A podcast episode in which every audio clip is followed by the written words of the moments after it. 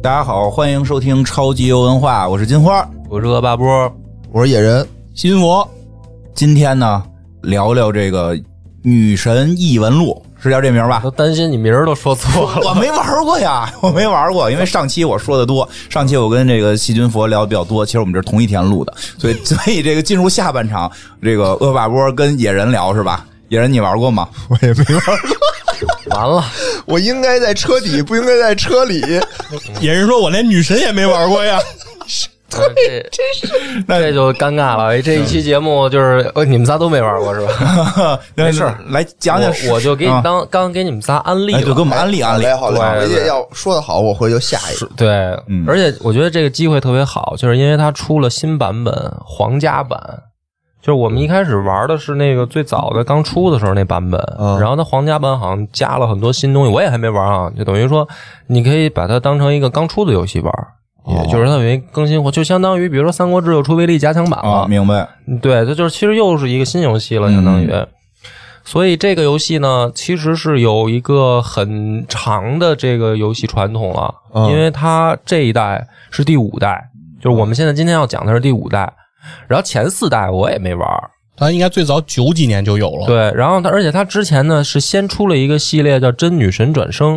哦，然后呢，这《女神异闻录》相当于是在那个系列之外，人家就新开了一个怎么说呢，叫故事线也好，嗯或者说世界观什么的吧。衍生作品。哎，你能先说说是个什么类型的吗？我听到现在又女神又转生的是对养养养养成跟它实际上是一个 RPG，RPG，、哦 RPG 然后呢，就是说剧情啊很重，就是它实际上是给你讲故事。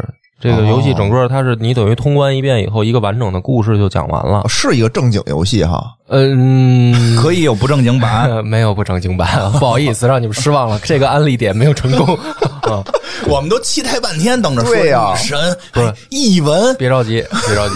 嗯，然后它这个第五代呢，就是跟前四代的突破又挺大的。比如说像你们咱们上一期聊的什么，不管是足球还是什么，其实每一代之间它的那个玩法啊，啊然后它的那个整体的感觉就不会有很大变化，对吧？啊，但是这个游戏做到第五代的时候，跟第四代区别还是挺大的，嗯就是不管从风格上啊，就是说那个画面上来讲，嗯就是明显你会感觉，呃，是一个同一公司出的，啊，但是它的那个区别还挺大的，玩法变了。玩法也有变化。对对对，那你说半天是哪儿变的大？就是避讳就是一种感觉，哦就是一种感觉。因所以，我给大家先讲讲这个感觉吧，因为我觉得可能也是好多人没玩过。对对对，没玩过。我入这个游戏的坑，还是因为他们这个公司出的另一个作品。这公司叫阿特拉斯，我玩它另一个游戏叫凯瑟琳。那个凯瑟琳就是一个纯打擦边球的游戏。嗯他讲的那个故事就是倒没有漏点，哦哦，但是呢，就是说一个男的，然后他跟他女朋友好了挺长时间的了，但是一直没结婚。嗯。有一次在酒吧，他碰到了一个特别好看的一个姑娘，嗯。就可能酒后啊，就是这故事啊，到第二天早上，他一再一睁眼的时候，旁边这大妞没穿衣服就从外面就起来了，哦，就等于就跟人发生一夜情了。嗯。然后呢，这个主人公呢，他就陷入了一个挣扎，就是说我这个等于出轨了呀，嗯。对不起我女朋友。然后呢，他又发现这个小三儿呢，其实是他理想中的那种情人，嗯就是他喜欢的那种女性。他女朋友呢是另一种，就是戴个眼镜儿，然后斯斯文文的长发那种的。这小三儿呢是一个黄头发，双卷发，头发跟两个犄角似的，双辫儿双辫儿，但是它不是垂下来，明白。不是像初音那种垂下来，他是给烫成卷儿，然后跟犄角似的往后那样，哦然后也是肤白貌美、大长腿什么的。这主人公呢，就等于在这个游戏过程当中啊，他就纠结，哦就是我到底是选跟我这个好了很长时间的女朋友，还是跟这个青春靓丽的小三儿？这小三儿也特喜欢他。通过这个游戏呢，就是我就深深的喜欢上了这个游戏公司他们做的这种风格。首先就是我喜欢上木黑降司的音乐，嗯就是他的那个配乐，嗯而且呢，他的这个音乐到时候让芝芝找一下，可以配到咱们这期这个节目的背景音乐啊，大家就能感受到。然后它整个那个氛围呢，是一个现代题材的都市故事，就是跟某一时，其实跟我们现在这个心境也很像。就因为他那个主人公呢，平常比如说下班啊，他就去一酒吧，去一酒吧，然后或者说跟他的哥们儿去什么那种回转寿司餐厅，哦，就像咱们现在录音这个地儿，然后啊他去一酒吧，然后跟哥们儿就聊天儿然后聊天的内容呢，就是嘖自己的这个感情问题。哦，但是呢，这个还不够刺激，最刺激的是什么呢？他认识这个小三儿以后呢，他就开始做梦。哦，然后他这个梦的，里面呢是一个非常恐怖的场景，就是他要不停的爬楼往上爬。你猜怎么着？对，你讲过，啊，我给你，我给你讲过，我给你，咱们录成过节目吗，咱们录成过哦，节目。咱们录了，我操，那就不不多赘述了。那个是。我们录过一次这个节我目，我们那个今年年初就是那个评奖的时候，你给他颁过奖，哦对对对，好像是啊，你好像真的特别喜欢他，对我特别喜欢他。因为喜欢他就是说会有好多题，然后是你到底该不该出轨，对。然后你还能看到底有多少人选这个，多少人选那哎，个，对对对对，就是那个游戏。啊！我大对，咱们聊过这个，所以我到这儿呢，这个大家还没不知道怎么回事呢，去看那个是那个今年上半年录的那个超级优颁奖那期节目，我仔细大概也不叫仔细吧，就是大概讲了一下，这个。对，对，哎对，今年年底咱们又该办那个啊超级优颁奖了啊 啊，对。这下一期节目的话题有了。嗯，就是我是从这个游戏啊入的这个阿特拉斯这个公司的坑，啊。特别喜欢它这种风格，嗯现代都市，然后配上那种我很喜欢的音乐，嗯。然后又是聚焦在年轻人的这种都市生活上，然后里面呢又有神神鬼鬼儿，哦，你明白吧？就是现代版《聊斋》，明白。然后我就抱着特别大的期待呢，就得去玩那个《女神异闻录五》，嗯，它的英文呢叫呃 Persona。Persona Five 后后边那个就是很标准，是吧？很标准了，很标准，不是因为它那个 persona 这个，就是它应该正经发音就是用西班牙语发音，就是 persona，嗯，就是它还不是日文那个哦。原音啊。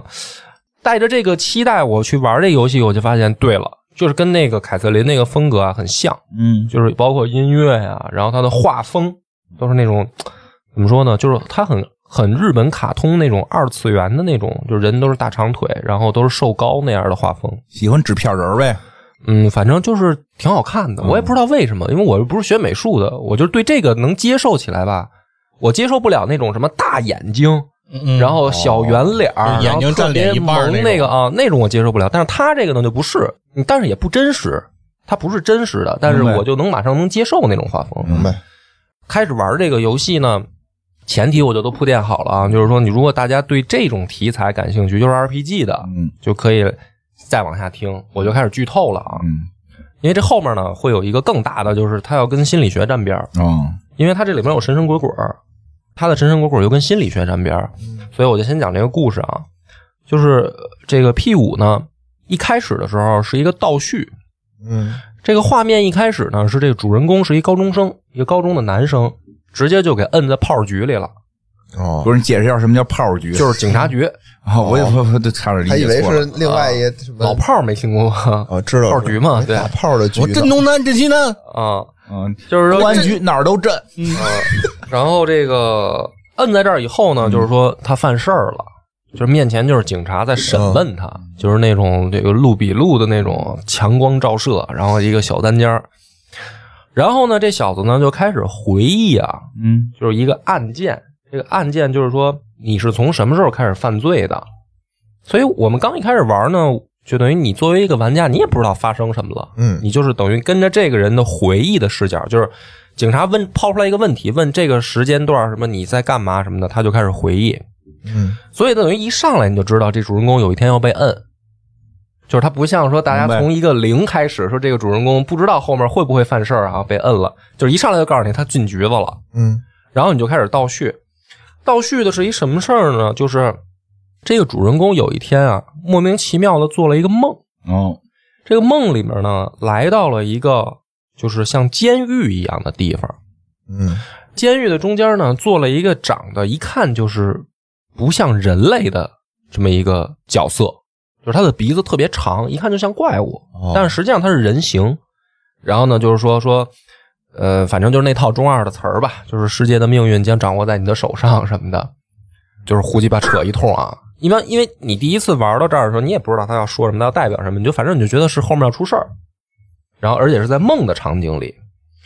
然后呢，梦就醒了，醒了以后呢，主人公呢就发现自己手机上多了一个 A P P，哦，然后这个 A P P 呢，他也删不掉嗯啊，流氓软件，流氓软件对，然后他也很清晰的知道没下载过，啊就是自己弹出来的好家伙，啊。然后这个时候呢，主人公就开始进行自己的日常生活，就是他没当回事儿嗯啊，就是说有就有吧，回头再解决吧，对也不知道怎么回事儿啊。看一些网站看多了，这都是哎老有。对，然后呢，就先说上学去。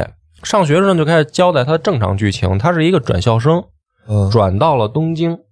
这个游戏特有意思的是，你会发现它的日历啊，就是那个二零一六年的日历，就都能对应上。其实它就是跟现实时间是一样的，只不过游戏里面它就是二零叉叉，但实际上你会发现就是日本的东京的二零一六年。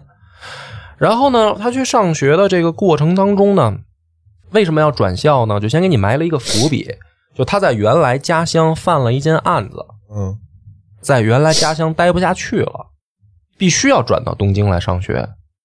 而这个时候呢，就是说他住的这个地儿呢，实际上对他是一个监管，就是他的这个监护人，他住的这个地儿是一咖啡厅的二楼。这咖啡厅的老板实际上就相当于半个他的监护人。那目的有一个就是说，他现在相当于在进行着双规生活，就是说 你不允许就是自由的啊，就是说，比如说你今儿说这这个我出去旅游找不着了不行，就是必须你得按时得出现。哎，这主角是个男的，是个男孩儿男孩儿，对，所以呢，你就会到这儿为止呢，就是说这个人身上已经你玩，这是刚开场，啊，都是谜团。就是他身上你看起码有三个谜团了，一个神秘的梦，嗯，手机上出现的软件儿和他这个自己为什么来到东京上学这件事儿事儿，犯的案子，犯的案子，这就是等于已经有三个谜团了。哦，对，还要被警察局摁了，哦哦一上来就是等于这都串起来了。然后呢，就开始讲这故事，他就去上学。上学呢，他就碰到了第一个呃日后的算是哥们儿，就是选团队成员，他 RPG 游戏嘛，他有团队成员。碰到第一个哥们儿，然后同时呢，他看到了他们学校一个长得特漂亮的女生。嗯这个女生呢，也是大家可以想象的。其实我觉得啊，就是 copy 凯瑟琳里边那小三儿，啊，就是她哦那个也头发是那样。对，金色头发，然后大长肤白貌美大长腿，然后双马尾。嗯那个游戏里面呢叫高卷杏啊，我们就管她叫杏儿。嗯杏儿，然后哈杏儿呢，那个是高中生，同时也是这个平面模特，嗯就是大模，怎么呃就是小小年纪就已经这个开始有自己的这种副业了。他们就看他跟他这个日后的哥们儿呢，看到这高卷性呢从一个老师的车上下来，哦。嗯。嗯，哎，所以呢，大家你看这方面很敏感的人就觉得这里有事儿。啊。我们玩到这儿呢，肯定都明白说这里有事儿。嗯是。而且他下来的时候呢，这个女生一脸不开心。对，单独辅导功课去了，对。这是不公平的竞争。对，而且那个老师呢很油腻，哦，所以你就说啊，你就明白这个整个这个就是肯定有事儿嘛。嗯然后呢，这哥俩呢就往学校就走，走的时候呢就感觉说不对劲。嗯走到学校，发现学该是学校的那个地儿是一个城堡，然后是一个画风都不一样的城堡，嗯梦想哪种城堡？就欧洲的那种。欧洲那种城堡。哦哟，梦想成功了。然后呢，这转校生呢可能意识还没那么强烈，因嗯为他刚来嘛。但是这个碰到同学呢，就说这不对啊，这应该是咱们学校的地儿，怎么对，变成城堡了？怎么变成迪士尼了？对。然后呢，这个时候呢，他们就说：“那咱进去看看呗，怎么回事啊？”就心真大，啊，就真的啊，就赶紧走进去看看。就潜入了这个城堡。然后在这个城堡里面呢，就碰到了一只会说话的猫。哦，然后这个猫呢，就什说么色儿的？呃黑是黑，哦就是黑猫警长那个色儿就是是下边是是白的，上面是黑的哦，那那是那还是我以为蓝的，这是一口袋，啊，手是圆的，是，吧？往外拿东西，没有耳朵也也不是啊。也不是。然后这个会说话的猫呢，就说：“哎，你们俩怎么会进到这个地方嗯啊？”然后就说：“没关系，我我想办法带你们出去。”然后就是他们就经过，就是等于就开始有小地图公关啊，什么这些一一系列完事儿，他是打吗？打呀，有怪物，然后有怪升级啊，有怪升级，俩中学生，对拿什么打？书包抡，呃，他们就是等于最一开始上来就是很普通的攻击，嗯这个时候他们的能力还没觉醒，因为有神神鬼鬼啊，后面就开始说能力。然后呢，等于出来以后呢，就是又回到了现实世界，他们就觉得很奇怪，就是说，哎，这怎么回事儿？现实世界里面又变成了学校，原本是城堡那地儿又没了，又变回学校了。然后他们就觉得很奇怪，说这是怎么回事儿啊？嗯然后呢，我就简短截说啊，就是这个高中生呢，通过那个一番的这个经历啊，嗯他就发现是这个软件起了作用。就是如果他在某一个特定的时间，就是或者说在某一个时机下进入到一个范围内，进入这个软件的话，它就会进入到另一个世界，就相当于平行空间吧异。世界，异世界对，然后这个异世界里边呢，就会在原有的这个地方变成一个其他的，比如说他的学校变成了城堡啊。而为什么会变呢？实际上，他们进入的那个异世界是某一个人内心对这个世界的看法。哦，哦，就是说在某一个人的心里，把学校就想象成了一个城堡，对，所以他们就进到了，所以他们就进去了。而这个案子是什么呢？就是他们最后啊，经过调查，在城堡里面调查，发现这个城堡里面的国王就是他们学校的那个老师，嗯，就是女生下车的那个老师。哦，那个老师呢是一体育老师还，嘿，然后他这个老师呢，在学校里面有特殊待遇，因为他组建了一个就是那种体育的社团。嗯，嗯，这个社团呢，会为这个学校带来很高的名声。嗯，你明白吧？就是说他成绩好呗成对，嗯就是说有的学校他要靠这个招揽学生啊，就是说我们这儿比如说有一个什么嗯篮球特长队，什么嗯足球特长队，就是这老师这体育老师呢，据说当年是什么奥运上下来的这么一个指导老师，然后能给他们这个体育社团带来很大的名望，所以虽然他是一体育老师，但是在这学校里面呢很牛逼。这个老师把这个学校当成了自己的城堡，啊，就进入的是这个体育老师的内心世界，对，嗯，他的内心世界里面，实际上他是这个学校的王，所以就会出现那个一上来那一幕，就是有学生从他的车上下来，而且他对待他这个社团里面的学生，就像对待那个奴隶一样，嗯。训练他们，然后不行还打什么的，就是骂呀什么的，就是非常的那种体哎，罚嘛。问一句，嗯，那个女生从他车上下来的时候，就已经是那个异世界了吗？还是那时候是现实世界，那时候是现实的，是现实世界，对。只是说他的内心，他觉得学校是他的城堡，对，但是这个内心的东西，除了他们手机上有软件的话，嗯。其他正常人是看不到的。的。然后呢，这哥俩呢，就是开始就是也联系这女生，然后这女生呢也很痛苦，就是说，实际上我并不想被这老师控制，但是呢，他呢就是非常油腻，他就老缠着我，强迫我。然后没有发生那么邪恶的事儿，还，但是这已经很烦人了。那是，这女生又觉得抵抗不了，于是呢，这个他们说，如果这个城堡是这个老师内心的真实写照的话，如果我们在这城堡里面干点什么，嗯会不会对现实造成影响？嗯，然后他们就发现呢，说还真有可能会，怎么发现的呢？就是说，如果你在这个城堡里面把这个老师可能比如说最珍贵的东西什么偷走或者破坏掉，啊，这个老师在现实世界当中就会性格大变，嚯，就会产生改变。但是呢，这个城堡呢，也是一个，就是说里面有好多小怪物啊，什么，就相当于《盗梦空间》，大家看过吧？就是人他本身有防御机制，哦心理的防御机制，你得打。对。然后在这个过程当中呢，有一次他们潜入城堡的时候，被小怪物抓住了。抓住以后呢，这个男主人公就觉醒了自己的特殊能力，嗯，就叫人格面具。啊，就是他被抓住了，脸上不行了，然后他突然脸上就长出了面具，然后他把面具撕下来，他就有超能力了死神。啊、这个超能力就是说他突然就是换了一身衣服，然后呢会比如说开枪啊什么的，哦。就是在现实当中肯定不行的事儿，然后他在那个异世界里面他就具备了，比如说他那哥们儿就是拿一大铁棍子跟小流氓似的，然后就可以咣咣打人什么的，就是反正你说是超能力吧，其实也不是嗯，啊，但是呢就是说在现实当中生活当中肯定没有人这样。哦。什么穿着奇装异服、大皮衣、戴着面具，然后拿着铁棍子、什么枪什么的，这样。嗯在日本不好说，啊，对，反正就是他们有这个特殊能力以后呢，就可以在那个城堡里面就打小怪嘛，明白？就是一路一路过关。当最后呢这个案子解决了以后，他们真的把这个老师在城堡里击败了。嗯，击败以后呢，这个老师在现实世界就悔改了，就是说我原来的这个明白。对待学生的方式是错的，就是相当于我讲到这儿，大家就明白了，他们是等于从人的心理层面具象化的去把这事儿解决了。明白，在心理层面使用暴力，对对这跟《盗梦空间》我觉得差不多。嗯，，对，是差不多是有点像的啊。然后呢，从这个时候开始，日本就出现了神秘的这个怎么说呢，人嗯疯了的事件。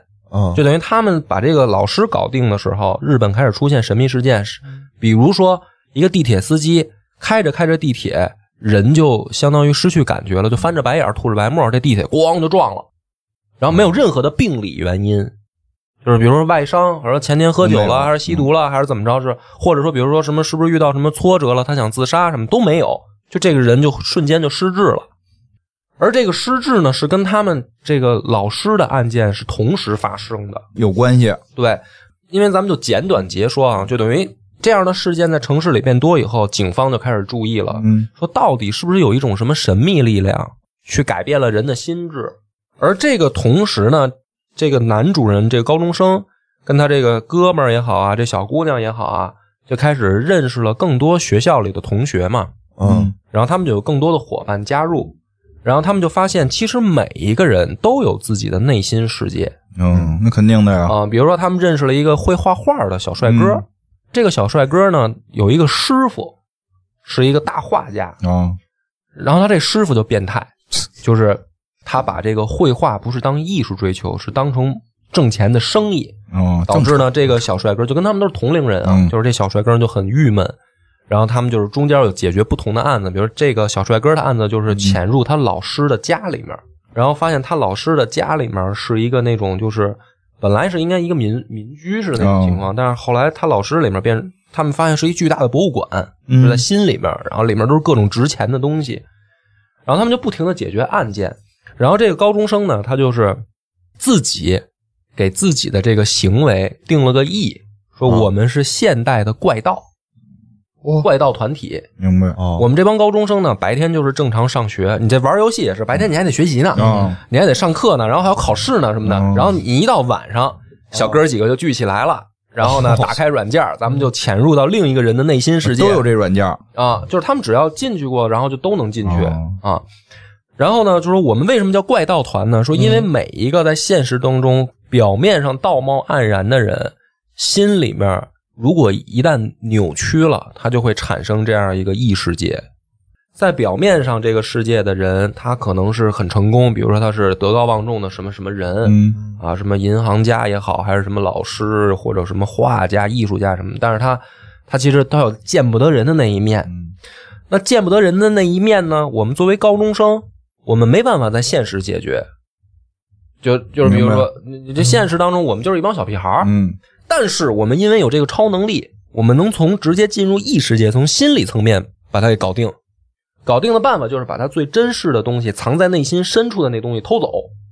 听着不像什么好事儿啊。啊，对，然后偷走以后呢，这个人在现实当中就会性情大变，嗯所以呢，就是又会涉及到比较俗套的一个老梗，嗯就是说他们是正义之外的一股力量，嗯就是你不是警察，嗯但是法外的力量。对，但是你在你好像在替天行道执法，嗯然后这帮孩子呢，因为本身年纪也不大嘛，他们心里面呢也有挣扎，就是说我们这么做对不对？嗯但是呢，反正我的体会啊，就是从游戏里面的感受是，第一个，他们觉得这样挺帅、挺爽的，挺快乐。挺快乐啊，很酷。第二个，他们认为这个是对的，嗯就是我们是在做正义的事儿。而这个时候，警方呢就开始注意到他们了。虽然不知道这些人具体是谁，但是日本老出现这样的案件，这案件现在没有案件是他们干的呀。对。但是这个里面，作为玩家，我们就知道，嗯就是说，实际上呢，他们干的那些案件是让这个一个坏人从内心悔改变好，嗯但是还有很多一部分，就是新闻里面报道那些，就是有一些人莫名其妙的就失去理智了。嗯，就还得有别的组织。对，所以我们作为玩家视角，应该能感觉到，就是其实还有别的组织也能通过这样的手段，但是呢，他们进去人家的异世界，他们不知道干嘛了。就是说，玩家相对来讲是偏正义的，对，玩家可能只是进去偷东西，嗯，还有偏邪恶的，但是可能还有另一波人，他们不知道进去干嘛了。放东西呗，呃，或者说可能给那地儿直接什么毁了呀，嗯或者炸了炸了什进么的。去拉屎，啊、但是后来咱不绕不绕弯子啊，后来就是说这个、发现了。发现了，就是那波人进去是把人杀了，哦直接就是在意识层面把那个人干掉。哦，那他们没杀，只是他们只是给人。偷东西，哦把那个人真实的东西偷走啊。哦，警察不知道是哪一波什么的，嗯他们就认为说有这个能力的人一定就是罪犯。嗯，明白明白嫌疑人，对警，察也挺开明的，一下就想到是超能力了。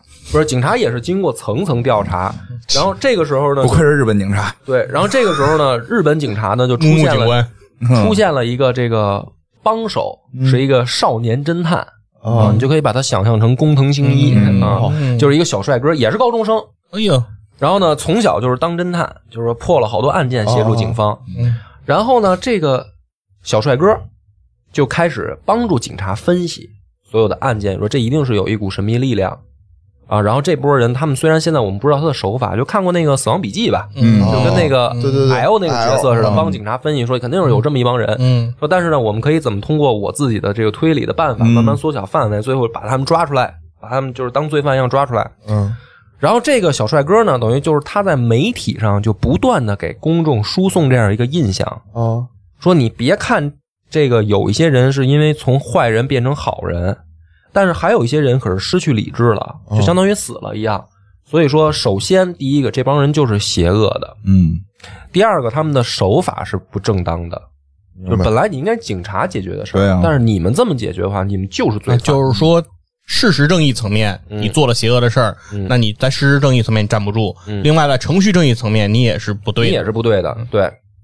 然后呢，因为这个小帅哥呢，他就是说都是同龄人，然后又在媒体上老、老就是别人家的孩子，你知道吧？哦就导致我们这个主人公呢，激起了一种好胜心。跟他比一比，哎，就是说你不是说我们是不正义的吗？嗯但我们认为我们是正义，我们是正义的怪盗嗯啊，就是要跟他较劲。然后呢，他们就是随着各种的案件啊，去往下发展。就是我不讲细的案件，剧透也不太多。如果想玩的话，其实每一个案件还挺有意思，因为他讲的都是人性，嗯就是每一个道貌岸然的人背后，他心里面那些脏乱差的那一面。嗯在有一起案件当中呢，他们就无意当中，也不是无意吧，就是把这个年轻的小帅哥侦探也拉入异世界了。嗯就是机缘巧合下，这侦探也进来了。等于呢，这个侦探就说：“哦，我就明白你们是怎么作案的了。但是呢，这个时候呢，这个主人公就等于进行一番交涉嘛，嗯就是从感觉上来讲，就是说咱们也是同龄人，嗯其实我们也没有没有杀人，就说开了吧，有好多案子不是我们干的，就是你能不能接受我们这种做法？要不咱们一块儿以后一块儿你加入我们这个团体吧。然后这个年轻的小帅哥侦探呢，就是其实还是认同了。那你要这么说的话呢，我相信你可以，咱们来一块儿弄，因为你们之前很粗暴，就是你们去别人的异世界的时候，你们的那个偷东西的方法很愣。嗯。啊，你们没有嗯没有像我这样有严密的这个计算，啊，不够精致。所以呢哎，因为如果他们在异世界里面真的出危险了，对他们自身来讲也是有危险的，是。嗯。就跟《盗梦空间》一样。嗯。比如说你在那里面被人毙了，你在现实生活你可能也就惨了。嗯。所以那个小帅哥呢说，有我的加入，可能就啊，我就简短截说，就是这个意思啊。嗯。智力担当，哎，智力担当。结果呢，有一次犯案的时候，主人公就是从异世界做完案子出来，回到现实世界的时候，就相当于他从那个次元门吧，嗯，就是哆啦 A 梦的任意门，他出来的时候回到现实世界，刚一出门发现前面全是警车，嗯我的就直接就给他围了，就摁了。摁了以后呢，就直接给带到局子里面，就回到了游戏开头的那个场景。嗯进局子的那个状态了。，对，就是你就你就招吧，嗯，我们这给你抓一现行啊，我们已经知道你的能力是怎么回事，怎么回事，一二三四啊，然后呢，咱们就开始对案子，哪哪哪个案子是不是你干的，时间地点都对得上，对吧？这时候呢，这个主人公这小哥们儿才发现，操，被出卖了，啊，被智力担当出卖了。出卖的就是那个侦探小帅哥，嗯嗯而且呢，随着这个他们这个故事的发展啊，他发现那些案子就是这侦探小帅哥干的。嚯哦人家不是偶然被你们拉入了异世界，人家原来就知道怎么进来，他就能进来。他就能进来，等于人家就是做了这么个扣儿你当替罪羊了，嗯然后不就回到那个故事一开头，这哥们儿在警局里面，他就没法脱身了，这个屎盆子已经扣脑袋上了，是是是，不当的活泥不是屎也是屎。对啊，你就解释不清楚了吗？这时候呢，这帮人就说我们还有计划，就是神反转就来了啊啊，说我们还有计划。既然异世界是每一个人心里可以构想出来的，那我们心里面也可以构想出一个异世界。如果我们把这个异世界构想的跟现实一模一样呢，那进来的人他们可能不知道自己在异世界里，嗯。所以实际上这时候神反转来了摁在警局里面的这个场景，嗯是这个小帅哥，就是主人公计划好的。他这是个还是个异世界他，还在异世界里，只不过警察被他拉进来了。漂亮，圆环套圆环，对，就是等于扣套扣。嗯我们一开始以为他是在现实当中的警局里，实际上不是，他还在异世界里，这是他自己构建出来的。这帮同伙呢，通过这个做法呢，就是想通过反制的手段，嗯让这个小帅哥最后自己撂了。哦在评书里这叫三环套月，哎，嗯但是呢，这个游戏操蛋的地儿就来了。啊。第一次玩到这儿的时候，如果你不知道这是个扣儿，你按照正常想办法逃出警局的话，你就 game over 了。因为他的那个回答问题的选项，哦。你的决策的动机会直接说这个游戏你就你就死在结束了。了。哦哦。等于我第一次玩的时候，我以为到这儿结束了，就 game over 是我以为，我以为是正常结局，嗯然后我就在说，因为很长了已经，你知道吗？嗯它就是它已经接近了一半以上的那个嗯，也可以段落可以结束了，啊、就是一半多了，哦就是说差不多是一般游戏做到这儿可能就结束了。来悲剧收场。对，但是我他妈这就觉得，我说不对劲啊！我说这个游戏说什么呀啊？就是说到这儿就完了，就是那我这之前忙活什么呢？就图打到死。啊，嗯，这关键是女神呢，对，我一直想问这问题我一直想问，听闻倒是感觉听了不少。女神呢？然后而且他之前那个梦什么的都没用啊，啊。什么世界的命运什么，你手里不是没有啊，就完了是吗？嗯，对。然，后我就没忍住，我就上网查了一下，对，然后一看，哦，原来是环套环，我才知道说那个是实际上他构对对，想的。逆向思维，逆向思维的异世界，然后你再去破这个关，嗯。先把小帅哥就给制服了。制服以后呢，就是牵出来，原来后面有更大的 BOSS，就是涉及到政界大佬了。嗯然后这个政界大佬呢，他也是其实知道有异世界的存在，而且这个政界大佬呢，是跟这个帅哥，就是我们这主人公啊，是真正的这个矛盾的起点。什么起点呢？就是他为什么转学到东嗯，京、啊最开最开始那个案子最，开始那个案子，他在家乡的时候，有一天回家的路上，就是走着走着，发现前面啊，就是从车上下来一对男女，然后呢，有一个男的呢，就等于那种性骚扰那种女的，而且这个女的，就是从他们的这个对话当中就听出来是这男的的下属。哦嗯然后呢，这个光头呢，也一也就是喝点酒啊，明显带着酒劲儿，就恨不得啊，有点要当街把这女的就给侮辱了那劲儿。哦这个正义的高中生呢，就是上去等于就阻拦，就就推了一把。推的过程当中呢，因为这个光头呢，这个坏人他不是喝酒了吗？他就受伤了。受伤以后呢，这个被他骚扰那女性就跑了。哦跑了以后呢，这光头就是等于把这高中生就摁这儿了 啊，就说小 Z，行你坏我好事儿是吧？啊，哦今儿老子这事儿不成，我他妈就弄你 啊这光啊，不是不是不是那个弄啊，就是我就要弄死你！对我就要整你。这光头就是这幕后大 boss，这政界大佬，哦。等于他原本跟这高中生就是有这么一仇，然后这高中生不就是等于混不下去了吗？就等于他最后被定性的是说我当街伤人，反而那政界的那个大佬呢，就是说本来是他性骚扰嘛，就没事儿。哦，日本真黑暗。啊。然后呢，等于这孩子在当地就待不下去，就必须得转学到东京，然后就等于被双规生活，弄一监护人什么这些一套的事儿。哎，我讲的比较简单啊，嗯。啊然后呢，这个大家伙呢，就是发现说，那咱们可以齐心协力了。这个就是一最大的 boss，这恶人，而且他要影响的是整个日本，恨不得啊，就是这个戏不就升华了吗？然后于是呢，他们就开始说，在进入这个政客的异世界，最后要要把他给搞定。然后这故事到这儿啊，就是说往后越发展就越离谱了。嗯嗯越离谱的就是说，发现这个政客其实是开发出了这种进入人异世界的手段的真正的那个人。嗯，这这个不是么这么有水平了，就这还当 A P P 是吧？还当街骚扰女下属呢，对，就都这么有水平了，还干这种臭不要脸的事儿还。想不出点别的玩法吗？是啊 我很看不喝喝酒了吗喝酒看不起他啊，喝酒了就是喝酒误事儿。对，嗯而且呢，他们等于就进行了已经一系列的实验了。就这个事儿不是什么这个机械降神，这个天上的光环掉到主人公身上了什么的，实际上背后人家早就有实验什么的。那个侦探小帅哥也只不过是其中的一个棋子儿，反正日本剧情不都喜欢这么编嘛。然后最后呢，就是说这个实验其实到最后，如果一旦失控的话，真的会说不是从现实层面就是影响日本，而是说从心理层面、异世界层面也会影响日本。嗯。然后就是主人公拯救世界这套戏嘛，哦。就是咱们就跟这个反派要拼一把了，就是差不多这么一个剧情。所以呢，这个女神呢，都差不多就这剧情了。对呀，女神呢？你们不要被题目这个啊，什么玩意儿？标题党吗？鱼香肉丝里就没有鱼吗？蚂蚁上树也没有蚂蚁，没有树吗？夫妻肺片里也没有夫有妻，厨子就行，厨子叫海过桥。米线也没有桥，嗯，这里到底最后出没出女神？这里还真没女神，什么呀？老婆饼，老婆饼，不是，先听我说完，不要着急。哦，好嘞，好嘞。它实际上这个女女神异闻录是中文翻译嘛，英文就是百六松娜嘛。哦 persona 是不是听起来特别像 personal？啊，personal 啊，对啊，对我这个重音还放错了，受影响。对 Personal personal，实际上百罗松娜这个原意就是人格面具。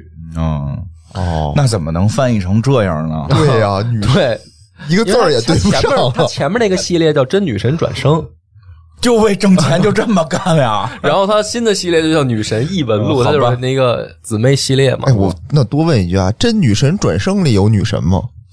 我还没玩儿，但可是好像能可能只有转生。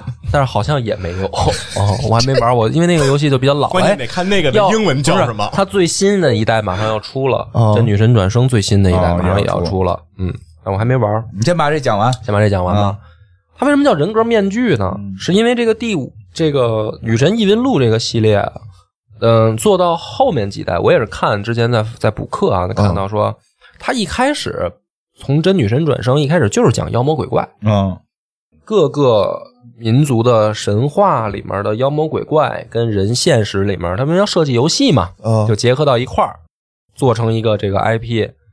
后来他做着做着呢，就发现说，我们能不能引入心理学的东西？啊，于是呢，在《女神异闻录》这个系列里面，开始大量的加入心理学的知识。这个人格面具呢，实际上就是真实的这个心理学的荣格提出来的一个怎么说呢？叫他他学说里边的这么一个专有名词。什么意思呢？就是说，我用我的理解啊，绝对不专业，因为我也不是学心理学的。我的理解就是，人都有人格面具，是这个人格面具是人在特殊的场景下会形成的一种自我。比如说，我们在上班的时候，我们会一种状态，嗯一种行为方式。我们可能跟这个女朋友相处的时候是一种行为方式是啊，我们可能跟这个父母相处的时候，你也有一种行为方式。所以呢，人格面具的意思就是说，其实人格面具最原始的意思就是戏剧当中演员戴的那个面具。那么在现实生活当中呢，我们会发现，其实每一个人都有，但是什么才是真正的自己呢？啊其实都是，哦就是你表现出来的那个也是你自己，啊，是你自己想这么演的。对，是你自己的一种表现。所以它不是说人格面具就不是你自己了。嗯明白？那在这游戏里面呢，就是说你只有撕掉面具的时候，你才获得超能力。但是实际上也就不是什么超能力，那个超能力的其实本身也是你自己想期望成为的样子，它是这样的一种关系你哥们儿就是想成为一个流氓，啊，就是他们有内心狂野的那一面，看来 对吧？有变性的吗？那倒没有啊，那还然后呢，他们这个异世界呢，就是游戏里面的异世界，其实在心理学里面呢，是说每个人也有自己的个体意识。呃，首先荣格的这个心理学的学说本身也是从弗洛伊德的基础上再延伸出来的一个心理学派。对，那么从弗洛伊德，他做过《梦的解析》嗯这样一本书，他提出了就是三我的这么一个框架。自我、本我、超我，超我，然后被现在好多那种心灵鸡汤的公司，啊那种就是那种骗钱的公司乱用嘛，乱用，乱用抄我，对作业都不会抄。啊，就真的我还真的还经历过好多这种公司啊，你讲讲这个，这我想听。啊，就是他上来呢，先用打着这个心理学的幌子。啊呃，不是，他们不是骗人啊，他就是给人上课，其实就是给人上课，但是他不像那种就是技能型课，嗯比如说咱们这个播公社要是上课，咱就给人讲说，比如说你从录音开始，啊，怎么做节目？怎么做节目，节目？然后怎么怎么整理稿子。嗯那种课是什么呢？上来先给你讲心理学，好像听起来也是一种技巧。但是你听着听着就发现，其实嗯，我也不是要考心理学的什么证儿，啊，然后我就是又回到了我解决我自身的这个问题上。那我怎么解决问题呢？就是向内寻找，就开始虚的那一套来了。懂了懂了，你七个字，每个字都值一个亿，听懂请鼓掌。对啊，然后七个亿购买梅西了，然后上课的时候还要打坐什么的。哦就，现在有好多这种公司，因为后来我了解了以后，我才发现啊，就是说。咱们呢，毕竟还是贫穷限制了想象。哦我们呢，还是为了这个生存，然后这个努力挣钱，这个需求为主导嘛，嗯，是吧？就是咱现在谁也别吹牛逼，都没实现财务自由的吧？对啊，但是这种课为什么有卖点呢？就是有好多已经实现，或者说走在这个更接近的那个点的有钱人，嗯，但是他们的心理压力都巨大。哦，你想嘛，比如说你有一个大公司，你每天早上一睁眼就跟那个冯小刚拍那电影似的，你每天早上一睁眼想的是怎么先把银行欠的这钱，那可不是吗？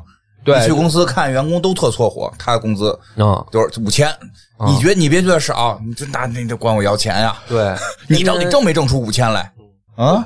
你这我看你在这刷手机刷了俩小时了，天天一睁眼就是好多张看到嘴了那等着你呢。看到了这些人都不是人，都是成本。对啊，还有就是像这个马姓的一个那个啊，大佬说的，说这个在我眼里都是数字，就是那境界跟我们不一样。呃不一样不一样，对吧我得不一样人家才能相信什么幸福与贫富呃我无关，与我我内心相连。我这两天我看那个就是一个特别老牌的一个这个这个互联网公司的大佬啊，就老到了这个这个网站已经很多人没有不再用了，然后但是人家说特早就实现财务自由了，也确实说了说的说他。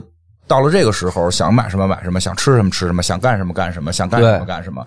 然后那个，然后对他的问题就出来了，对，他是就说这个事儿，我知道了，幸福和有钱没有没关系关系。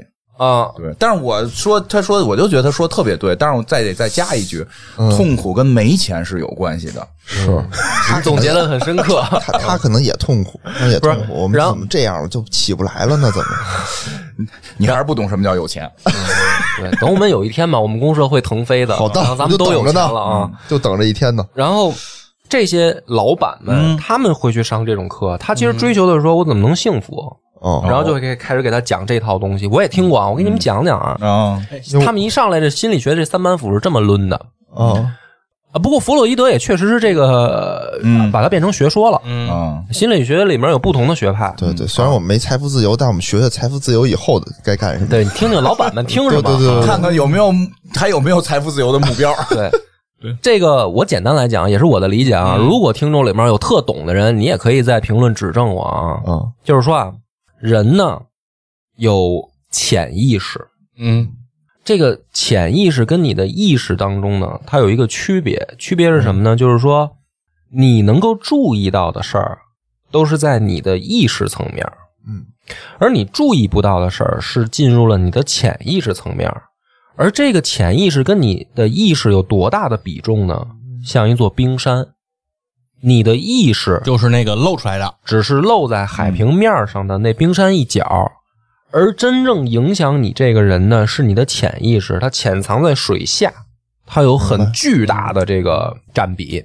但是呢，每一个人呢，他的这个行为，他在日常当中有意识的决定，很多都是要靠在水面上的部分决定的，因为你能意识到吗，是，对吧？比如说啊，野人，你看到一个美女，嗯，你的潜意识，比如说性性冲动，啊这就叫潜意识这不是意识，这啊。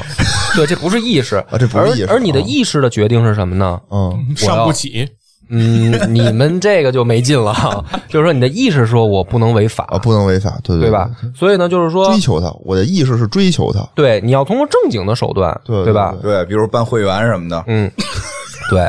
那么这个时候呢，就是说弗洛伊德提出来说，人呢都有在意识跟潜意识上有三个层面，一个叫本我，嗯一个叫自我，嗯，一个叫超我。有本我就是水面下的潜意识的东西，那个叫本我，那个里面所有的东西都是你最真实的欲望。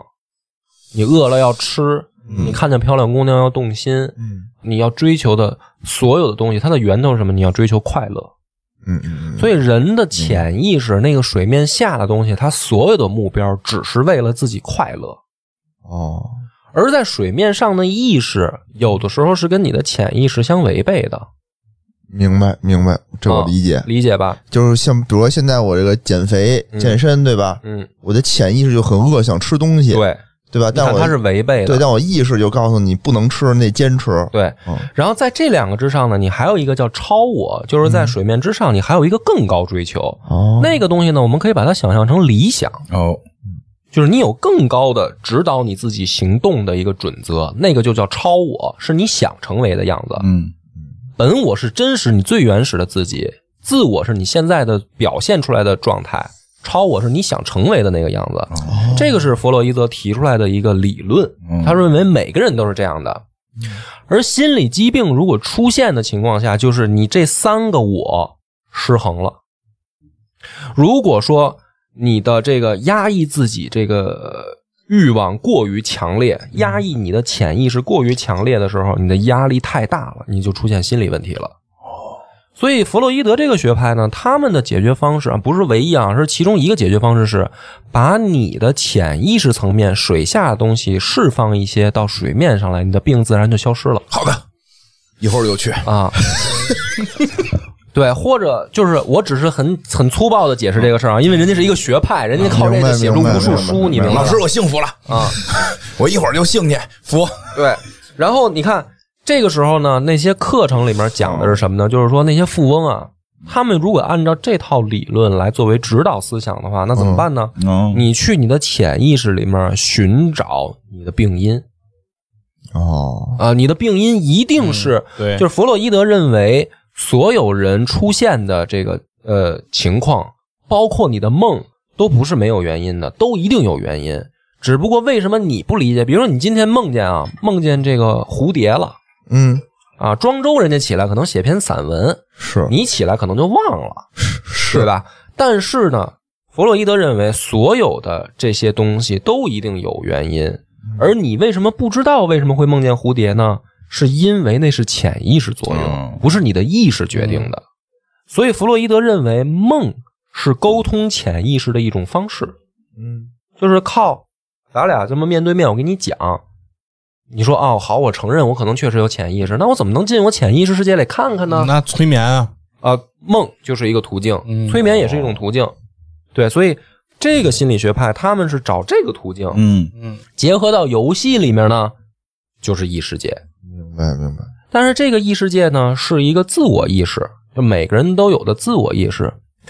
而到荣格那儿，就提出了一个我认为有点更扯的一个理论。嗯他认为，在人的个人意识之下，还有集体意识。集体意识就相当于什么呢？就是每一个人他的深层次的内心世界是连通的。他为什么会推出这种想法呢？是因为他在做这个实验，不是不叫实验，他在治疗病人的时候，他发现了一个现象，就是有一些病人他梦到了自己不应该梦的东西。举一个例子，比如说有一个小女孩，哦她梦见了上帝的最终审判。可是这个孩子他完全没有接触过宗教的东西，他压根儿不应该能想象这样的事儿。你明白他为什么会提出这种想法了吧？他他就是说，就是说他梦到的可能是别人的东西，，对，嗯他就是说，如果哦我们可能也会有这种感觉啊，就是说，比如说，我随便举一个例子，不一定准确啊。比如说，我们可能去到一个地儿，突然有一种感觉，这地儿我好像来过，但实际上你根本就没来过。哦，连接别人的梦了。所以，对荣格就提出来了一个，在弗洛伊德的这个基础上提出来说，人类会不会在某种程度上有一个意识空间是共通的，啊，像一个共享文件夹一样？云哎、只不过呢，它在个体意识再下一层，哦哦哦，所以更不容易觉察到，更不容易觉察到。那怎么能觉察到呢？而我们的整个的人类的宗教、嗯文化，所有很根深蒂固的东西，可能是从那里提取的养分。所以就会产生你发现可能相隔甚远的民族，他们竟然有在比如说他们想象的鬼怪可能会有类似的地方。啊，就是说宗教为什么能被大家共性的去认同？啊。就是因为大家在底层逻辑上，最最底层，我们本身是趋同，所以才能就是看过那个《阿凡达》吧，啊。你把那个想象成那样，就是说人他有一个意识上的你看不见摸不着的一个共同的那个交流的空间。这不就是同一个世界，同一个梦想吗？啊，你还别说，荣格有点东西，嗯所以在这个在这个游戏里呢，在这个游戏里都体现特别好，就是说，首先这个主人公啊，他们每个人都有个人面具，然后他们能进入别人的异世界，那就是个人意识。然后他们在平常，比如说你打怪练级啊，嗯他会进入一个更地下的世界。这个地下世界，他们进去了以后，发现是集体意识，就是整个东京市的人的那个空间。他们到那里了，所以他们最后打那个总 BOSS 的时候，他们是要进内里去解决整个最深的问题。啊，因为是集体的问题，对，所以这个游戏我大概就把它讲明白，说它大概跟这个从设计上来讲，跟心理学的这个关系也好，为什么叫这个名字，然后它好玩的你并没解决为什么叫这个名字。对，因为没有女神。为什嗯么叫这个名字？对，然后讲到这儿，大家可能听着有点懵啊，但是我继续往下说啊，就是说这个心理学的东西呢，其实好多人到现在他不承认这个学派的这个说法是，哦就是因为他们自己心理学也有不同的学派在争，是就是说你呀说的是错的，你那不叫播客，对，因为 那个弗洛伊德和荣格后来就闹掰了，他们两个互相还觉得说对方那个有问题，不严谨。哦，别老让我学你，学你我就变成你，我要做一个独立的播客。对，然后最有意思的是什么呢？其实他们两个最大的一个分歧点是，这个弗洛伊德提出来了一个观点啊，我我试着解释啊，嗯说人最原始的冲动呢有两种，一个叫生本能，一个叫死本能。嗯生本能里面呢包含着两个很重要的事儿，一个是性，一个是生存。嗯死本能呢，就是弗洛伊德认为说，呃，人都有毁灭的一种欲望。对内的话就是自杀，对外的话就是破坏。啊，就是我把它用在别人身上，我就是杀人；如果我用在自己身上，我就是自杀。他说人呢都有这两种本能，嗯，很多人都认为人只有一种本能，就是我要生存，但是没想到说有我要破坏的那种。要毁灭。就都想作，就虽然我都想好好好过日子吧，但我都想作。我听你说的应该不是心理学，对，然后理解了，我从心理学角度解释了这个问题，为什么现在很多姑娘都那么爱作，就死本能。啊 是吗？生本能是想找男朋友，对对对对对你，这段不剪的话，不剪不你就不剪，恭喜他，你应该一两年找不着你你会深刻的感受到周围对对你的死本能，对外啊对外的。好好摧毁你。然后他们最大的一个分歧点还是在生本能上，就是弗洛伊德把什么事儿都跟性挂钩，哦，而他的这个性呢是广义的性，不是像我们想象的只是上床啪啪啪的事儿。对，就是你，因为你乍一听起来吧，你不太了解的时候，你会觉得弗洛伊德扯淡。你怎么可能什么事儿都跟性挂钩呢？我信我信，啊，你信 对。但是呢，他提出来了一个自己的解释啊，就是说人呢有这个叫什么四个周期吧，四个还是五个来？我试着解释啊，嗯、就是为什么他说所有的跟性相关？他说人第一个呢是叫口腔期，嗯在一岁以前，哦，快感并不一定通过生殖器。他说人在婴儿刚出生到一岁之前呢，他的快感来源于口腔，因为要吃奶嘛，哦，哦，就是你通过嘴感受到的这个，你得到了那个母乳，嗯这个也是一种快感。他说这个就是性，这个也叫性，在它的广义的性里面。就现在吃东西不也是嘴带来的啊对但是说这个只在一岁之前，哦，明白啊明白，一岁到三岁的什么呢？叫肛门期。嗯，肛门期是什么呢？你有排泄的快感，哦，因为小孩儿他一开始只是一岁之前他只是吃奶嘛，啊嗯其实大小便他不能自控，就流失，它是不成形的，对，他也不成形它。粪便不成形，但是到一岁以后，三岁以前呢，他的那个排泄物成型了，所以他会产生肛门快感。嗯，就排泄的都可以，这个男的可能更容易理解，你撒完尿，对，然后呢，三岁以后呢，他叫什么性包垒期，就是他开始有性别差异认识。就是这个孩子，他三岁以后的孩子，他是能有性别区分的，爸爸妈妈他能认得出来。所以弗洛伊德认为每一个人都有俄狄浦斯情节，弑父娶母，弑父娶母，就是说这个是在三岁以后的孩子都会经历的一个过程，因为他产生了性别差异，他就是对同性排斥、对异性吸引的这个情节。然后三岁以后到这个成年之前有一个潜伏期，嗯因为你的性器官还没成熟。一般性器官成熟快一点的话，现在可能十四五岁就行了；嗯慢一点的话，可能十六七岁差不多。比如男女发育也都完成了。在这个三岁以后，俄狄浦斯的这个情节过了以后，到这个你的性器官成熟之前，这个都叫潜伏期。潜伏期就是你没有办法开始性行为，但是你的性意识已经觉醒了。明白。对然后谈恋爱了，哎，对，你就是早恋什么这些要不然说那会儿的爱情最纯洁呢？啊。你光有意识，你没没有能力。然后这个 到你的，比如十七八岁，你的你的这个生殖系统都完发育成熟了，再往后呢，你就叫这个生殖期。啊、我们就不追求纯洁的东西了对，你就开始要 为了真的是快感啊、没有最后一步，前头都是扯淡。啊。然后呢，他接着提出说，实际上人所呃大部分的人啊，我因为我我要严谨的话说，大部分，但是我觉得他的意思就是所有的人，他认为所有人的心理问题出现的这个症状，其实都是在前三个期形成的，就是口腔期、肛门期和那个性堡垒期形成的。没拉痛快，对，就是这意思。他说，你每在这个你无意识的情况下，实际上如果你经历了一些性创伤的话，就会对你日后的心理造成很大的伤害。所以这就是老提的那原生家庭，原生家庭。对，所以好多人去解释那个原生家庭，不一定是说你已经成年了，比如说你妈骂你，不给你买玩具啊什么的，这不是这个。他说你在无意识就已经开始形成心理创伤了。哦，这么一说还真是。然后呢，他说怎么解决这个问题呢？比如说啊，比如说现在有一个人，他的这个心理上有疾病，啊。比如说他性变态，嗯，变那么这态是吗？性变态，比如说他有录音癖，咱们假如说吓我一跳，我以为喜欢录播客。哦，对，我以为咱四个有有 录音，就是各录音都能录出。不是，咱们至少知道在录，这是老袁。他把咱们说的话都录下来，自个儿晚上说。你记得吗？他说这设备他弄俩小时，听，哎，哦，对，刚才好像是吧？说录录四十分钟，他听俩小时。知道了，特别棒，胡他妈解释啊，反正就是说人的这吓醒个了都。所有的这个心理问题啊，它都在都在你往回溯你的潜意识，你的这个三个这个所谓的性周期里面，一定都能找到原因。嗯嗯嗯所以在游戏里边呢，就是很具象化的给你描述出来人的异世界呀、他的心理问题是什么呀？有的比如说傲慢是吧，贪欲什么的这些。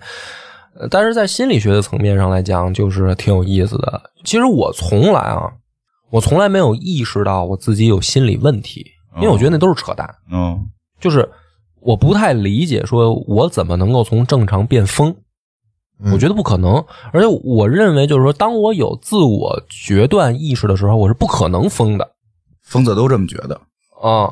但是通过他这个说法啊，比如你要按照他这么说啊，连幽默也是一种心理疾病的表现。嚯，为什么那我病最大呀？那你看看，因为什么呢？比如说，幽默实际上是你通过另一种方式在抒发你对这个呃事物的压力。啊，性没满足我，对，比如说啊，你不可能一边性的时候一边幽默，对不对？对，试过，但是确实有点尴尬。幽默绝对是性的天敌。但是它没有那么严重啊，只是说性是一种表现方式体会幽默是一种表现方式啊。我跟我媳妇儿那个就两个人就就就是我们俩得出过这个这个结论，就是对那什么的时候不是，但是你看啊，在那什么时候不能讲笑话。就是我，我觉得首先这个事儿为什么有意思呢？就是说，咱们好像呃不知道从什么时间开始啊，觉得有点心理疾病好像还挺时尚的。哎，这是个大问题。哦这个这是啊这是这是现在这个社会最严重的问题之一。就是说，嗯拖延症、强迫症，这到底算不算心理问题？那幽默都算，这些肯定算呀。嗯，如果你按照这个学派的话来说的话，那确实有心理问题啊，那谁没有心理问题呢？啊。但是怎么这个你看，算没有？这个我觉得就特有意思的地方啊。我觉得就是我只是我自己的想法，我觉得这个不叫心理问题，嗯，我觉得这是正常的。不是问题，不是问题。哦，啊对，我觉得不是问题就不是你说拖延症那那些是吧？对，我觉得拖延症绝对是正常的。嗯我觉得绝不拖延的人可能是有心理问题，他有强他有强迫症，我觉得。不是我在想这个事儿啊，就是说，快听不下去了，你们再说说吧。不是为什么从游戏能聊到这个层面？因为我在想一个事儿啊，就是说，嗯，嗯如果这个心理疾病已经影响到你像游戏里边里边的人那样啊，嗯就是你已经到一个嗯，怎么说呢？就是你比如说那体育老师，嗯他把学校想象成一个城堡，嗯你说这叫病吗？啊，你就这么说吧，就是这这我这个因为我正经学过的，我 让你我大概说一下，就是其实这东西跟那个什么，就是身上的一些小毛病，我就举个比，比如说你某一个器官的这个皮特别长，哦这是不是病？它这个它长到不能翻出就叫病，哦它只要能不管多长，只要能翻出就不叫病。啊对吧？因为现在也进医保了，好多人不理解，以为是为了整容，它不是，它长到某一个长度，或者说你的这个它里边东西大，然后这个这外头东西口小，它就无法翻出，这个就叫病。所以其实心理的东西也好多都是这样，就是比如弗洛伊德说这些东西，他也没说这些东西是病，他就是说这些东西是造成你心理的一个因素，但如果这个因素影响你的正常生活了。啊，就是病对，那就成为了病。所以它有些东西是这么来判断它是不是病。你比如体温，我三十七度是不是病？我三十六度九是不是病？我三十七度一是不是病？他还是要看一个你现实当中的一个状态。明白明白。所以说你就是说你也没法说这人特幽默就是病，这个就是这个对，你看我刚才想说的就是你这个嗯表达啊，其实它是一个度，对吧？是你还记得我刚才说那句话？我不认为我会疯吗？嗯嗯如果你这么考虑问题，我是有可能会疯的，因为每一个人都只是度的区别。对啊对，这个那就是说，刚才的这种说法，基本上属于 guideline 的那种嗯那种说法，就是说诊治指南来规定什么程度是病，就是那你这个都是一个人为的规定，是啊，我的我这不是一个不是因为你像刚才院长说那，我也是照这个思路在想啊。那我现在没疯，只不过因为我的生存条件还舒服。嗯当如果它超过一个临界值的时候，我的度一定会加深，那是有可能的那。我可能就疯了呗。啊，对，这个确实是有可能的。但是因为说现在还有就是说那个，你要说到刚才说，现在好多人觉得有点病，就特特特带劲啊，我就很时尚劲，我很时尚，优越感。我很潮流，对吧？或者说我你们不能欺负我了，我现在是一个抑郁症了，对吧？这个大有人在，哦大有人在。就首先这个是非常不好的一个行为，因为像包括像抑郁症这种，其实它会由于日积月累导致大脑本身出现问题，嗯你的大脑无法再分泌多巴胺，嗯就是说在生理层面上生理层面出问题了。就是说，它本身大概的一个原理就是说，我们大脑会一直分泌多巴胺，让我们没有自杀的倾向。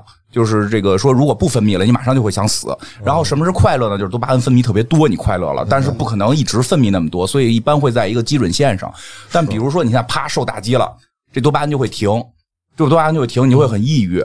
然后呢，如果这个人就是有很多种原因，比如说遗传，就是说这个有时候这种很严重的抑郁症是有遗传性的，就是我生理结构多巴胺分泌就是有问题，哦，这是这是一种就是这个很常见的原因。而就是说日常生活中导致的呢，会有一种可能性，有很多种可能性，我只说一种，这种一种可能性就是我最近太倒霉了，我连续遇到了打击，我的大脑有一年没有分泌过多巴胺。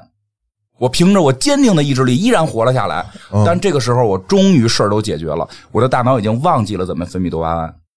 嗯，这就是抑郁症的一个对，这个时候就是从这个量变到质变了。你这个时候就只必肯定需要吃药啊什么的，这种再重新刺激它呀什么的，所以这种就是很严重的病了。但是现在很多就是过得不太不太开心，就开始赶紧说我有抑郁症。那天我还发个朋友圈呢，我说抑郁症现在在被污名化，因为太多的人拿这个出来去炫耀，就是说，其实除了抑郁症以外，其他的精神疾病也也是这样的，都是这样比如说精分啊什么的这些，其实你到了最后，在生理层面，就是你去做头部 CT 扫描，它的那个核磁出来的影像的结果和正常人真的是不一样。对，我就是说你就是就是因为现在是这样，就是我们啊原先有一段特别不重视心理问题，不重视心理问题，确实导致了非常多的悲剧。现在重视了之后呢，这个其实说实话，我觉得在很多手段上没有那么重视，但反而在互联网上被炒热了。如果你真是一个这个抑郁症，其实是非常痛苦的，非常非常痛苦，因为因为因为就是你遇到任何事儿，你都无法正常分泌这个东西的，你你大脑都你就快乐不起来。你的大脑都坏掉了，这个是很痛苦、很痛苦的。但是你比如说，我以前也吃过抗抑郁的药，嗯但是呢，我这很明确的说，就是当时也诊断写的是中度抑郁，好像都不是叫抑郁症，就是中度抑郁。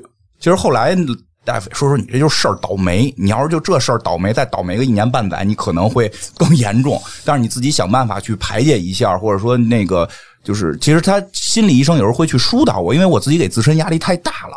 对吧？医生说：“哎，你就是教给我你怎么去重新看待这个问题，去找谁进行生活中的帮助，然后你重新把这个情绪释放好了，其实就好了。这个其实这个就你很难说这个就叫抑郁症了，这就是一个短时间的一个抑郁。但是为了你更，因为现在社会压力大，然后节奏快，对吧？给点药其实会给我它是帮助你对对对缓解这个症状它。会帮你缓解症状，不让你走向那个真正很严重的抑郁症。其实我我我不太希望有太多的人去消费这种病，包括包括拖延症。我们上心理时候讲，拖延症也是心理问题。但是你拖延到什么时候？对就是你拖延的不耽误工作，你拖延就拖延了。说，就像我们老师那会儿讲课有说，说你每天早晨起来醒，你不想起床，这个不能说有病，但是你的心理是有问题的。但是他们不是要去改善这个问题，说的我要怎么想办法就让自己起来，而是用这个方法重新审视自己的生活，到底是哪件事儿导致了我现在不想起床。我找到这个问题，然后我去解决它。说可能是因为你现在工作不满意，但你可能有别的压力，你又不能放弃这个工作。就这个是最容易导致拖延的一个一个情况明白？啊。但是你要找到这个东西，你怎么去重新疏导它，不让它成为病所以你我聊回来，嗯为什么这个游戏好玩？你们你们能感觉到吗？？你让你聊心理了，对，就是会想很多，对他不是不是会想很嗯多，他是说通过一个啊，就是说很中二的方式在看待这个世界，嗯嗯，你明白吗？就是日说本不都这样吗？特别好玩的，就是说，如果你因为你想，现实世界很正常，嗯，就是在游戏里面，现实世界都挺好，挺美好，该上学上学，该上班上班，然后没有什么问题，生活也不错。嗯，但是你就会发现，为什么每一个人都活得那么孤独？呃就是我喜欢那个游戏的风格，我也不知道，就是孤独感，孤独感，就是玩那个游戏的时候啊，就包括凯瑟琳的时候，到 P 五的时候，我老有一种看深夜食堂的感受。嗯就是这个游戏好像挺热闹的，你好像你能见着很多里面的 NPC 的游戏的人，他在跟你交流什么的，但是你总在这里面有一种淡淡的孤独感。他聊的是孤独，因为日本社会这方面压力特别大。对，然后这个游戏的魅力就在于这儿，就是说，像深夜食堂呢，你会发现它是通过一种温情，对就是说解决这个问题。那个当然各花入各眼啊，嗯可能每个人看的，有的人可能看觉得是深夜食堂是美食番，对吧？就是，但是我看的我会觉得说它是一种孤独，然后这个孤独呢，它用一种温情的方式在稀释它。嗯治愈。治愈它，就是说这种孤独，你可以去静下心来，甚至享受它。嗯，我有时候真的在想说，我我要是是的，孤独是能享受。对，就是说我我开一个小酒馆，我也像那老板一样，我就想做什么做什么，然后我也不上班了，就是嗯我去享受那个孤独。那个是深夜食堂给我的快感。这个游戏呢，是什么是一种中二的稀释的方式，嗯就是说这个世界可能每一个人心里面都有问题，然后他们都戴着人格面具，每个人都有人格面具，但是我们能不能通过一种侠盗的方式改变这个社会？那最后改变了吗？到最后他们成功了。他只是把坏人打打败了，就是啊他会觉得需要把每个人的这些面具都摘掉吗？摘掉以后有能，就是能是他们一种哦，能力、啊就他们就有能力了，是吧？对，然后嗯然后但是就是说他是用这种方式，比如说啊，为什么我觉得好玩儿？就是我在想，比如说有一天，比如说不管野人也好，金花来好啊，假如说啊你们来找我聊天儿嗯你说我最近很不开心，嗯我很痛苦，或者我有一什么事儿，我觉得特别难受。其实我作为朋友吧，我还真帮不了你什么。哦，你希望有这个 app 是？哎，但是你看这个游戏特好，就说那咱们从你的异世界里边，我给你看看到底是什么。然后发现你可能没事儿，但是可能你周围有一特操蛋的什么人，嗯他有问题。然后他说好，咱们俩一块儿进入那个有问题的人的异世界，咱们把他的那个最宝贵的东西偷走，让他改变，然后你的问题解决，是不是挺中二的？我要有这玩意儿，我就先进自己世界里好好过。我的世界一定很精彩。然后我也在想，就是说我会把自己的异世界想象成一个什么？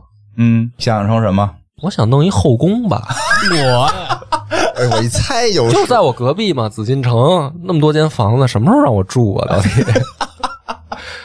然后开玩笑啊，就我也我会好奇，我也在想说，那如果我能看到我自己的内心世界，它是一什么东西呢？到底它是一什么样的呢？这就是潜意识。你其实，在意识层面你不知道，哎，野人，你想的是什么？我现在的世界啊，还是一银行，潜意识里也是一银行。就是一银行，但你不再是那个你是行长对我是行长，我就能为所欲为。调动大资金的能力。你没看什么什么半泽直树里面吗，我们作为银行人就是有一种社会责任感，因为我们有调动大资金的能力。你想这我懂了，你想就是在一个你的异世界里是一个大银行，你在里边是这个行长啊，然后对对对然后帮助这个，哎，你你很伟大呀，你就是要投资啊，就让这个社会会变得更富强啊。对啊，你听听人家，嗯，好厉害哟你呢？哟！你呢？你呢？我靠，这来，个我还，真是想想想想快想不出来。快吹一个，趁这会儿吹一个。吹一个，吹牛逼吧吹牛逼吧啊！吹牛逼，我可能觉得我估摸着应该没那么没那么，我这个应该没那么牛逼，嗯我估计可能就是一一山上一小破屋吧，哦哦，哦估计也就是我的一个。那是你想理想当中的世界啊！不是说我理想当中世界，是我觉得我的嗯状态可能会就是那样的一个感觉，嗯嗯，就是贫穷限制了你的想象。是快院长，啊，我呀，该你吹牛逼了我肯定变成女的嘛。哦。然后变成女的，我跟我喜欢的那些那个女性先贤们，然后我们在一起，嗯，在在一起 happy 呗。对，在所以你看，你如果从心理学的层面，你是在哪个期受到了问题，让你想变成一个女的，对吧？你想想吧。估计估计估计还是没拉干净的事儿 别。扯了。不过弗雷德到晚期，他对于最早期的那个是有一点认为有点问题的。是点问题。他也一直在变，他一直在变，也一直在变。然后那个，因为我们今年黑水公园做了好多这方面的节目，啊然后那个就是你讲啊，啊，还是我我我讲啊，因为我有一本荣格的《金花的秘密》，啊？对，不对，你应该很喜欢荣格，因为荣格写过一本书叫《金花的秘密与评论》。你知道里边教的是什么吗？哎，我还真不知道那本书写的是什么呀？像为什么有集体潜意识？啊如何到达集体潜意识？靠修炼内丹。啊，因为他受东方，他受那个他受吕洞宾影响特别大，嗯他后边都是太乙金华经，然后用吕洞宾的方式坐禅，然后进入这个那还是集体无意识状态。就是有点封后奇门的感觉。我就是挺扯淡的，你知道吧？就是你要不知道吧，因为原来吧，我我我还就就是好多那个不知道的人啊，嗯他们还觉得把这当成什么大师一样，很神秘、很崇拜。然后我说你崇拜他干嘛呀？我说你真的了解吗？嗯他说不了解，他不是心理学大师吗？嗯我说我给你讲讲他的理论，你觉得有有道理吗？听完以后，他说真的啊，你编的吧？我说真的修炼内丹到晚期是修炼内丹，对，所以说一直以来说，就是说心理学是不是科学？对，都在有争论。都是在对，这也是一个有争议的范畴，因为在科学的定义里，你说有一些东西叫做需要能证伪嘛，嗯，你一个理论，他们的学说都不能证伪，对，都不能。所以说就是说心理学现在不没有被自然科学至少这个范畴，，对但是很有意思，嗯就是它确实会从概率上边对于人做出很多判断，还是从大概率角度讲是准的。当然，到于个人，对具体到每个个体，到每个个人就变数非常多了。这这这，但是但是说大概率上很多事儿还可以，但是你个人就得聊嘛。弗洛伊德就是聊梦，就是你讲一梦就给你分析，这就是性。你你现在说一个说任何一个东西，他都告诉你是性，都能给你联系到性你比如说咱哎，我梦见我们这儿录音啊，你你录音，你桌子上录音就是性变态，性变态。不是，对，不是，我给你讲为什么录音是性变态，我必须给你讲明白这件事儿。啊啊就形容我们现在录音这个地方吧，有一个麦克风，然后这样了还还有一个麦克风有一个麦克风，我就是在对着麦克风说，然后手里拿着一个杯子啊，说你看看，你往嘴里离你嘴最近的是什么？一个条状物柱状体，嗯啊，你你你懂吗？拿着杯子，所有的容器都是代表着子宫。所有的柱状物都代表的是这个男性生殖崇拜，你知道吗？你你你你这个你这个问题，而且是在嘴里杵着，你就是在 我没杵进去，口口腔口腔肌，就是对小时候口腔期欲望没有解决，你现在没事多做做手指头，哎，对，这事儿还真是说起这个 这个吸烟，这个烟瘾，说按他那个说法，他说有烟瘾的人就是就是口腔期有口腔期你没有亏欠没有这个得到满足，所以说对。这并不见得是你对尼古丁的依赖，而是你对吮吸本身的这对个被依赖吮吸的依赖，嗯。是不是挺扯淡的？你听着，反正从今天开始录录完这期节目，有对录音这个 有有阴影了，有了阴影了。对我突然觉得咱们这个活动不是一个什么特正经的项目。呃在一小屋里四个男人，然后就汗流浃背的啊！但是，当然，他其实是是因为最后我说一句吧，毕竟我我我学这个得得对先贤们得有一个致敬，就就就是就是他本身自己就会一直在变，他也会把之前的一些东西在否定，尤其对于儿童时期的一些东西，他后来做了一些修订，就是并不是把这东西都理解为性，但是呢，有些点呢，确实又为后来的心理学做了非常好的基础。就让心理学真的能够发展起来，而且真的解决问题，这是很关键，真的是能够解决一些问题的。对，就是所以他说的这些，你听似很扯，但他又有其背后的原因和对未来又有很大的帮助。但是千万别，就像刚才恶霸波说的，千万别就看了弗洛伊德这一点，然后你就。觉得我就得按这来，我我我怎么着说说的？哎，我要把我底层的这个潜意识我去释放一下，我就幸福了。然后今儿晚上啊，就去哪儿了？咔一脱 一撩衣服就不不就不 录音去了，那种课，你知道我。我最受不了的就是什么呢？他给人他通过这个给人讲完啊，然后呢，他就是帮着这些上课的学员啊，就发掘开始发掘自己的事儿。啊，发觉发掘自己的事儿啊，这你这家庭原生家庭出了什么问题？你这爹妈怎么当时亏欠过你？你怎么怎么着？你想这帮老板压力都挺大的，是他平常他也不能抒发。嗯然后这课上完以后，可能我真的看过这种，就上一节哭的痛哭流涕的，嗯就是哭的哭爹喊娘，自我抛弃的。人家他们在社会上还都是肯定有点身份的人嘛。然后就哭完以后，可能就非常爽。嗯然后就是我还得上这课，然后这个老师太牛逼了。对，他实际上是一种类似于互助会的形式，让你能释放一下，就是很多差不多的人感觉找到一个共同体。但是如果比如说你也没什么钱，然后你想通过这些你看完之后解决问题，其实解决不了，因为这东西哦特别难。第一开始学这些，往后还有什么行为学、社会学，就就是一个人的心理构成是非常复杂的，不是光今儿听完这节目回家你就开始分析自己，剖析了，你剖析完了，你觉得你就得到了一个真理，就不不是，要不然的话，你去找一个心理咨询师，就是好的心理咨询师，咨询小时大概两千多块钱。后后来那会儿我就是对那会儿我不是老抑郁嘛，我去找那老师聊，说啊啊，你下回不要找我了，一次两千，你肯定还会一直抑郁的。说拿拿这两千块钱去干一些更能让你开心的事儿。干点别的事儿吧，或者说，或者我给你介绍我个徒弟，五百块钱。我说他是一个专业的心理咨询，不是这玩意儿哪哪活得下去啊、就干别的的。然后你可以去找他，他可以帮你解决一下，找人多聊聊。但是有些简单的方式，其实，所以我觉得好多方式你可以去尝试着比如说试用。逛公园儿哦。逛公园儿其实是就是说你多出去走动一下，哎，这还真是，有的时候我就跟家里吧，嗯就是郁特别郁闷的时候，就跟家里不愿意出去，啊，你那样就容易越来越那对，越来越难受，然后又强迫自己必须出去反正溜达溜达。反正我听的对适度的体育锻炼，对，适度的体育锻炼也可以刺激你的多巴胺分泌，但也因人而异。我就不行。我在痛苦的时候，有人就就是说过这个方式，就是说你试着一些体育锻炼，你会刺激多巴胺快乐。我说那个多巴胺。的产生量根本没法让我觉得自己像一个傻逼一样生活，这样还要折磨自己，带来的痛苦大。哎，对，就是关于这个跑步产生多巴胺这个事儿，我也跟一些跑步爱好者交流过，嗯然后他们就告诉我说，就是你跑的那个量离产生多巴胺还远着呢。不可能到那儿我就死了，就是你心肺功能不不是，我说我说我跑两公里怎么还不快乐？他说嗯你快乐不了。对，所以它是一个很复杂问题，就不是说你真的跑两下就能解决问题的。哦所以真的有心理问题，一定要看病。对一定一定要看病。有事钱的话事实，上，对，也说一个客观的数据，就是中国有七百五十万精神病患者是没有得到规范治疗的。对对对这也是一个客观的数据。尽管有很多人说是在炒作这些概念，然后等等，但是其实事实的客观数据是我们有七百五十万非遗忘很多真正有病的人，并没有得到真正的关注和帮助，就是因为一闭了，我跟你们说，我身边就有，就是让我当时特别的心里边不舒服，我就是去世了，最后。咱们闭了麦再说那个、嗯那些事儿，好吧聊的也不短了。啊哦，我最后想问你们，我安利成功吗？你们会想玩吗？我听完了，我应该不玩了，我就听你讲。不想没有女神，没有没有女神，哎，不是，主要是你讲了，你讲就行，我们爱听你讲。对对对对对好吧，好吧，我们等我们等那个真女神那个下。回把那个转生再给我们讲一遍。可以可以，好的好的，等新游戏出了，我先玩一下，我给大家讲啊。好好嘞那好拜拜。拜拜拜拜。